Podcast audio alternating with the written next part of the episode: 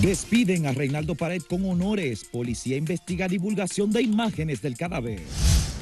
Este martes 2 de noviembre empieza el periodo para la renovación de los marbetes de vehículos. Muchos dólares y pesos y relojes de alta gama fueron confiscados en la operación Larva contra el lavado de activos. Gobierno dominicano envía más militares a la frontera ante crisis que sufre Haití.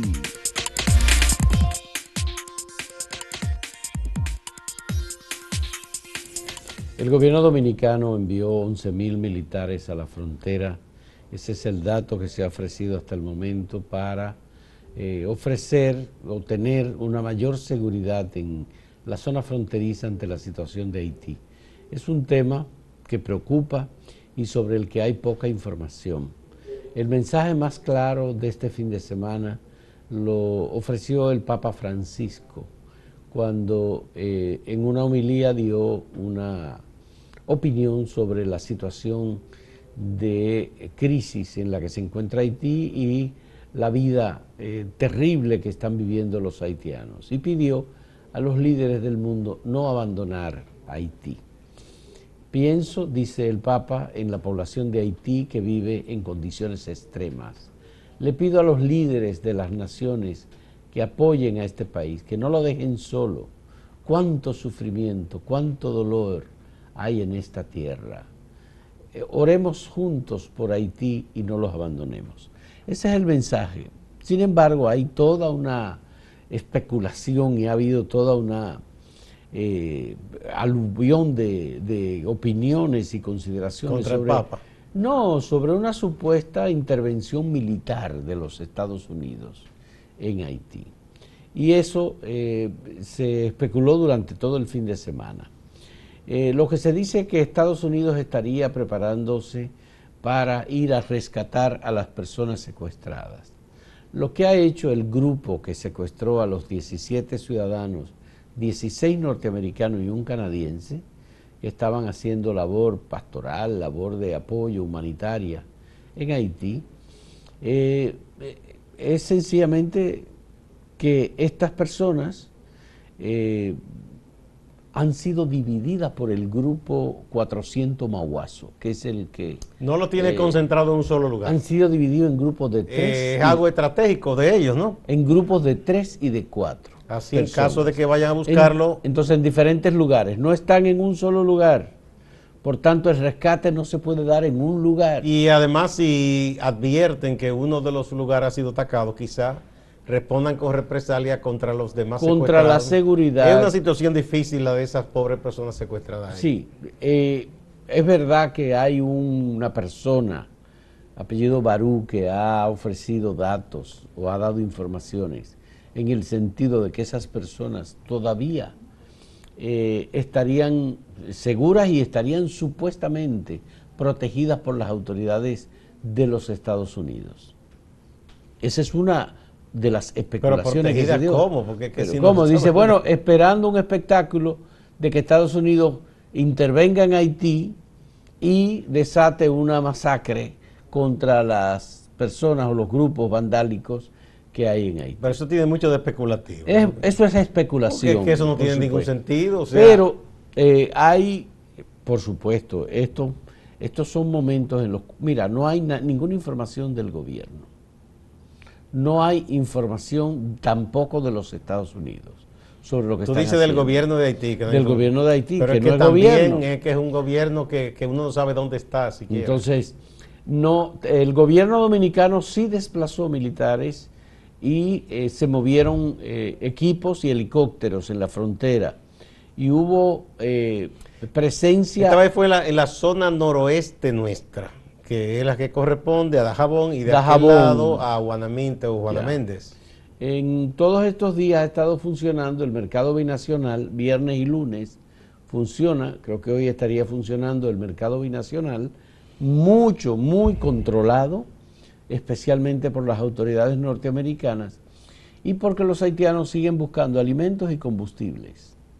No hay nada de eso. Se habló de que posiblemente los puertos de Haití podrían ser liberados para facilitar que haya combustible en, la población haitiana. pero obviamente está todo el tema de la intervención de los Estados Unidos y la acción que estaría haciendo Estados Unidos. Eh, estaría siendo supuestamente apoyado por las autoridades dominicanas. Bueno, las autoridades dominicanas han ofrecido colaboración o habrían ofrecido colaboración, pero tienen una postura muy clara que ha expresado el presidente de la República, Luis Abinader. De que nadie de manera unilateral intervenga ni nada de eso. no, y está tratando de que haya un acuerdo internacional de ayudar a solucionar. De ayudar a solucionar Haití. Eh, Pero no se ha hablado de intervención militar, ni se ha promovido ningún tipo de intervención militar. Mira, eh, ni las autoridades dominicanas van a enviar tropas. No, pero es que República Dominicana ni que quisiera no está en condición de invadir ningún país. Nosotros no somos una potencia ni tenemos un ejército muy numeroso. Claro, tiene que cuidar la frontera porque ¿verdad? hay una situación delicada. ¿Tú viste la carta de los ciudadanos haitianos y firmada por algunos dominicanos y europeos el fin de semana dirigida a Joe Biden? En esa carta ellos dicen que eh, la situación de Haití es muy precaria, pero que el principal problema que ha tenido y sigue teniendo Haití desde hace muchos años es la presencia y la determinación que Estados Unidos ha tenido de las políticas y del destino de los haitianos. Bueno, a nivel geopolítico se puede decir que toda América ha sido eh, de alguna manera influida o afectada por el gran peso de una potencia como Estados Unidos. La historia ha sido esa. Pero de ahí a que problemas muy puntuales de Haití dependan como de una voluntad automática de Estados Unidos, yo creo que ya no es así.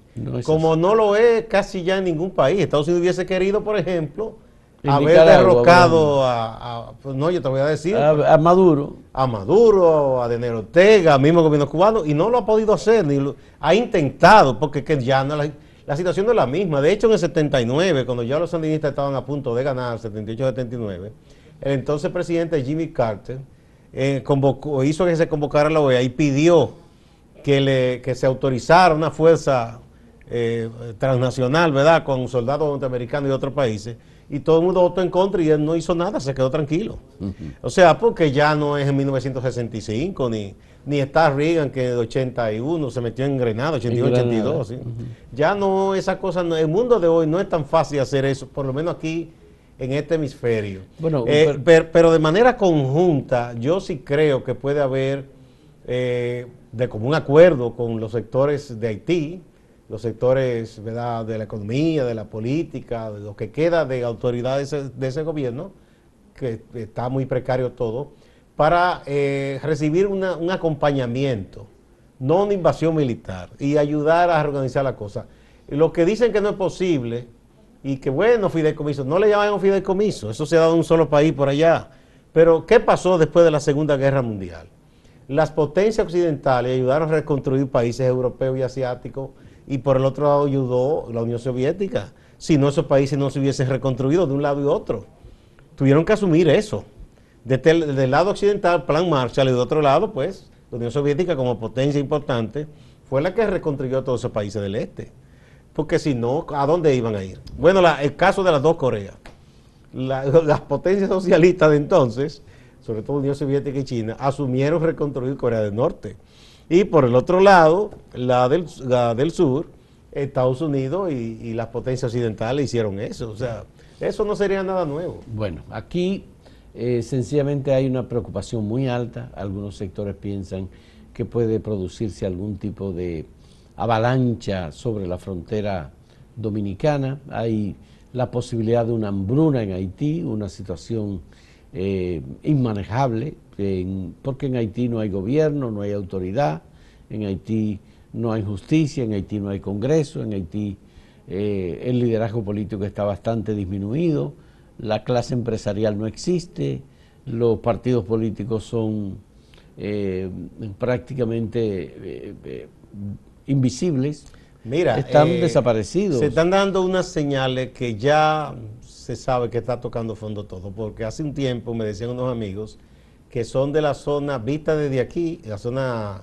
suroeste, que ahí fue que hubo, por cierto, el último el terremoto. Pero esa zona, si tú te fijas en el mapa, es la menos deforestada, este, tiene más foresta, ahí se produce alimento.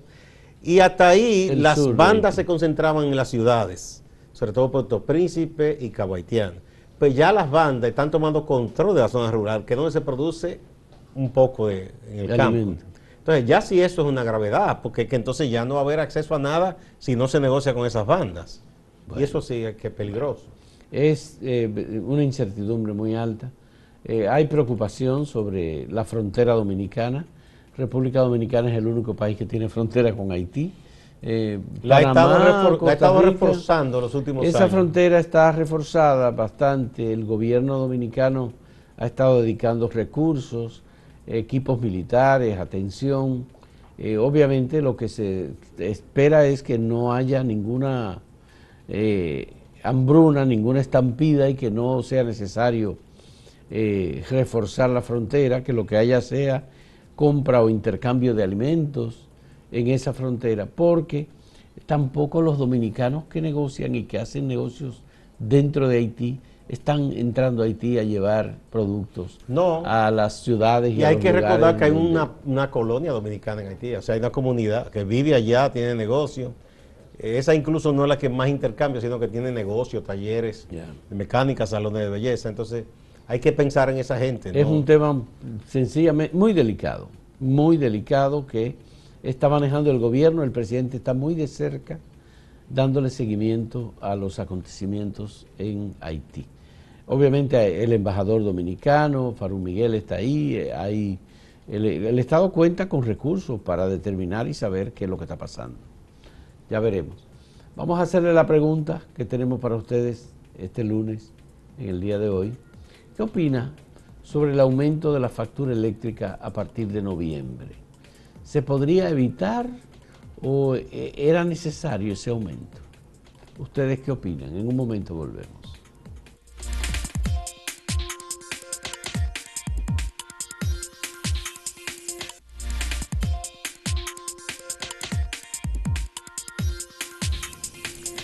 Ayer fueron sepultados los restos mortales de Reinaldo Pared Pérez, eh, un destacado político, eh, un dirigente importante del Partido de la Liberación Dominicana, miembro del comité político. Le habían dado como un honor, se supo que él estaba enfermo, el cargo de secretario general ad vitam. Él duró muchos años siendo secretario general del PLD, eh, fue aspirante presidencial, eh, estaba un poco retirado de las actividades políticas, él mismo lo había dicho recientemente, debido a la condición de salud. Se ha especulado mucho, mucha gente fue a, a- rendirle honor, eh, amigos, colegas, recordemos que él fue profesor universitario en la UAS, que fue regidor, que fue diputado y que fue senador y presidente del Senado en varias ocasiones. Se ha especulado muchísimo y aparecen genios de la noche a la mañana dando explicaciones. Y lo primero, una barbaridad sobre unas fotografías que nunca debieron tomarse ni difundirse. Si se toman para fines de exámenes mm, forenses, eso es una cosa, pero divulgar esas imágenes, eso además de ilegal, es, una, es algo eh, ofensivo completamente contra la memoria de la persona fallecida y contra los familiares, los deudos, porque eso es muy doloroso. Entonces, no debió hacerse eso. Y ojalá que la policía que ha dicho que va a investigar eh, dé con la persona o las personas que divulgaron esas imágenes. Y lo peor es que hay gente que las sigue divulgando y las coloca en redes sociales, las coloca en, hasta en, páginas, algunas páginas que se dicen informativas. Y entonces a partir de ahí hacen una serie de especulaciones y tonterías. Eh, y eso es lo que lacera más a esta persona que son los deudos de Reinaldo Pared. No hay necesidad de nada de esto. Si corresponde un análisis como debe ser, eso lo deben hacer la- las autoridades del INACIF y el Ministerio Público y no que la gente se ponga a hablar tontería y especular sin ninguna necesidad y sin ninguna razón. Bueno, el Reinaldo Pared era una persona con un carácter fuerte políticamente y defendió su punto de vista, su criterio Lo que él todo el creía. tiempo, lo que él creía. Tenía eh, opiniones sobre muchos temas en la vida política pública de República Dominicana, pero era una persona decente. Reinaldo Pared forma parte de una familia que ha tenido influencia, que ha tenido presencia en el Estado, no solamente por él mismo, sino también por su hermano Carlos Pared, que es miembro también del comité político asistente del de una persona de mucha y que confianza. fue el asistente y la persona de confianza de Danilo Medina, y Sigfrido Pared, que es el, fue ministro de Defensa y ha sido Director de DNI. director del Departamento Nacional de Investigaciones. Aparte de otros hermanos que tiene, que son personas igualmente, y su- sus hijos, que han estado en la vida pública también. Eh, hay que respetar, eh, esa es una de las cosas que uno ha aprendido de los mayores y, y ha aprendido también de, por vincularse con la actividad política en general.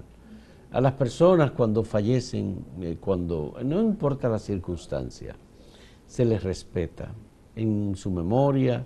eh, eh, terminó con su vida él, por voluntad propia.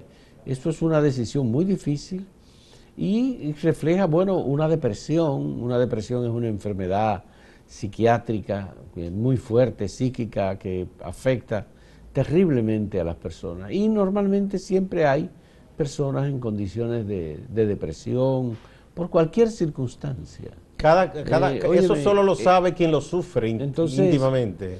Ponerse a especular y a decir cosas e incluso insultos a los muertos. eh, Eso es muy cobarde. Es muy cobarde. Y muy sucio. Muy cobarde, muy cobarde. Por eso hay que celebrar que en esta circunstancia y en este momento se haya podido dar un encuentro del liderazgo político, incluyendo el presidente Luis Abinader, que acudió al acto del sepelio. Declaró duelo nacional. Declaró el domingo duelo nacional, domingo 31 de octubre, como día de duelo nacional, era el día del, del enterramiento del cadáver de. Reinaldo Pared. Acudió Leonel Fernández, que no era ya del partido, no es del Partido de la Liberación Dominicana, pero fue compañero de Reinaldo y Pared. eran amigos, y porque amigos. la diferencia política no tiene que hacerte No enemigo que personal de nadie. Estuvo Danilo Medina también eh, ahí acompañando a los familiares, él mi- emitió también mensajes sobre este tema. Estuvo Hipólito Mejía también, expresidente de la República y miembro del Partido La Revolucionario alcaldesa Moderno. Carolina, mucha gente Bueno, fue. el, el país político, por decirlo de algún modo, estuvo presente dándole una despedida a una persona que eh, se le conoció por sus puntos de vista, por su eh, verticalidad en algunos de los temas. Presidió la Asamblea Nacional Revisora de la Constitución en dos ocasiones, dos modificaciones constitucionales le tocaron a Reinaldo Pared. Eh, y su familia, bueno, pues habló y habló Cifrido Pared en nombre de la familia, aparte de Charlie Mariotti como secretario general del Partido de la Liberación Dominicana. Hay que despedir a Reinaldo Pared con toda la dignidad que le corresponde por la función pública que tuvo. Fue senador del Distrito Nacional, eh, creo que en tres ocasiones, Sí, fue regidor, fue diputado. electo también. en el Distrito Nacional. Mira, ah, y un- si una lección deja esto, con este caso de Reinaldo, que es una figura pública, pero ha pasado con personas que no son figuras públicas, es que eh, hay una línea que nunca se debe sobrepasar, quienes ejercen el, periodismo profesional, porque hay gente para todo, y cualquiera se engancha ahora y dice que es comunicador y sube cualquier cosa a YouTube, a las redes. Hay ciertas imágenes que usted por la dignidad de la persona, de quien ha fallecido y, por el respeto a sus parientes, no se deben publicar. Eso no se debe hacer. No solo con una persona notable. A veces cualquier infeliz le pasa algo, lo atropella un carro y a la gente le encanta esas imágenes desgarrantes, desgarradoras y las coloca ahí ensangrentadas. Eso no debe ser. Bueno, eh, hay que decir eh, también sobre esto, Gustavo, que el Reinaldo Pared eh, fue un político que nunca se le vio ofendiendo personalmente a nadie. Y aparte de eso, le gustaba la música, era una persona muy alegre. Con nosotros conversaba él sobre música. porque Sí, yo recuerdo la vez que murió el maestro Félix Rosario, él era un gran admirador y yo escribí algo que él te llamó para decir Sí, que había sí, visto sí. trabajo que le gustó Así es, y que estaba escuchando al maestro Félix del Rosario. Y Así gran bailador, dicen. que Gran bailador, él bailaba. Hubo varios programas de televisión donde bailó, un programa con María Cela Álvarez y un programa con Jochi Entonces hay que expresarle solidaridad eh, y consolación a, su familia, a sus parientes, a su esposa, a sus hijos, a, su madre, a Carlos, a y a sus hermanos, por supuesto. Así es. Vamos a hacer una pausa y recordamos la pregunta que tenemos para ustedes en el día de hoy. ¿Qué opina sobre el aumento de la factura eléctrica a partir de noviembre? ¿Se podría evitar o era necesaria?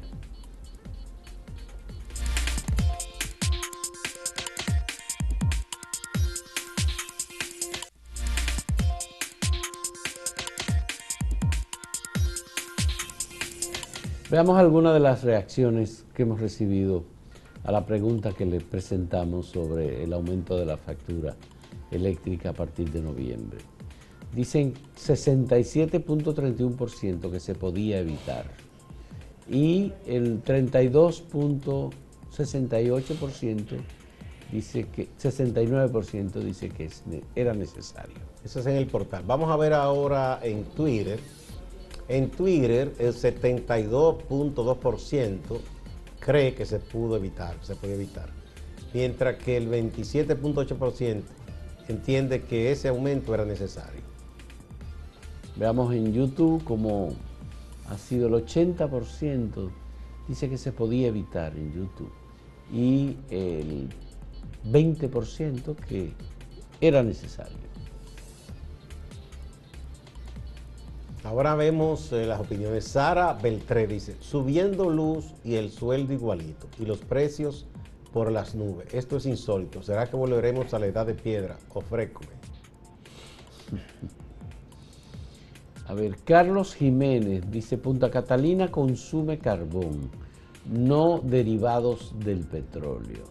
Y esta planta genera más del 50% de la necesidad eléctrica del país. Es un abuso, la energía debería bajar en vez de subir y solo aumentan a los que pagan, a los que no pagan con una tarifa fija, usando aire acondicionado y estufas eléctricas y pagando 400 pesos al mes. Bueno, esa es la queja, pero eh, no es verdad que sea 50% y el carbón también está subiendo. Ya. Ese es un dato. Aquí tenemos a Think Out of the Box, que dice, ¿y por qué no bajaron la factura eléctrica cuando durante la pandemia los precios de los combustibles se fueron al suelo? Es que aquí no hay quien nos defienda. Pensando fuera de la caja. Dice Eduardo David Ventidor, lo peor es que la clase media es quien sufre de los caprichos de estos pseudos gobernantes. Y Martín María dice, creo que se debe buscar la forma de que no haya fraude y que todos paguemos lo justo por lo, consumido. Así los que pagamos la luz no carguemos con la factura de los que no la pagan. Bueno, hasta aquí eh, las opiniones que hemos recibido sobre este tema de la factura eléctrica. A continuación pasamos con nuestro compañero Máximo Laureano, que está en Santiago y que tiene un resumen de las noticias más importantes del fin de semana en Santiago y en el Cibao. Adelante, Máximo. Gracias, saludos. El presidente de la Asociación de Comerciantes de Santiago, ASIS, Sandy Filpo, se manifiesta en torno al tema de un posible aumento en la tarifa eléctrica y se pregunta qué ha pasado en el gobierno, si se planteó que a raíz del funcionamiento de Punta Catalina esto no volvería a ocurrir. Se le vendió a la población con Punta Catalina, que ya con la planta operando, pues se iba a conseguir eh, contratos en condiciones diferentes. Entendemos que eso va a generar que se le traspase al consumidor el costo de ese aumento de la energía. El alcalde de Santiago, Abelatahualpa Martínez Durán, reitera, se refiere al tema de los haitianos. Sobre todo, habla de la presencia de haitianos sin un estatus migratorio regulado en la República Dominicana. Señala que es una amenaza a la soberanía nacional. También toca el tema de las mujeres que son trasladadas desde el territorio haitiano para dar a luz en la República Dominicana y que luego se quedan en el territorio nacional de manera irregular. Se encuentra fuera de peligro Natanael García Polanco. Es un hombre de 33 años de edad, de quien se informó bajo los efectos de alguna sustancia prohibida, sustancia controlada, es decir, droga, se introdujo un clavo en la cabeza. El hombre fue intervenido quirúrgicamente en el hospital José María Cabral Ibáez y lo reporte es que se hizo el proceso sin ningún inconveniente. Sus familiares están solicitando ayuda para ayudar a tratar la adicción de este hombre, pero además le preocupa el estado de su salud mental. Representativos de la coalición por una seguridad social digna en lo que tiene que ver con Santiago depositaron un documento en la oficina senatorial de Santiago donde están haciendo algunos requerimientos para que se atienda a lo usuario según establece en la Constitución de la República Dominicana. Distante, pero pendiente, actualidad y objetividad desde Santiago. Siga con la programación de Acento TV. Thank you.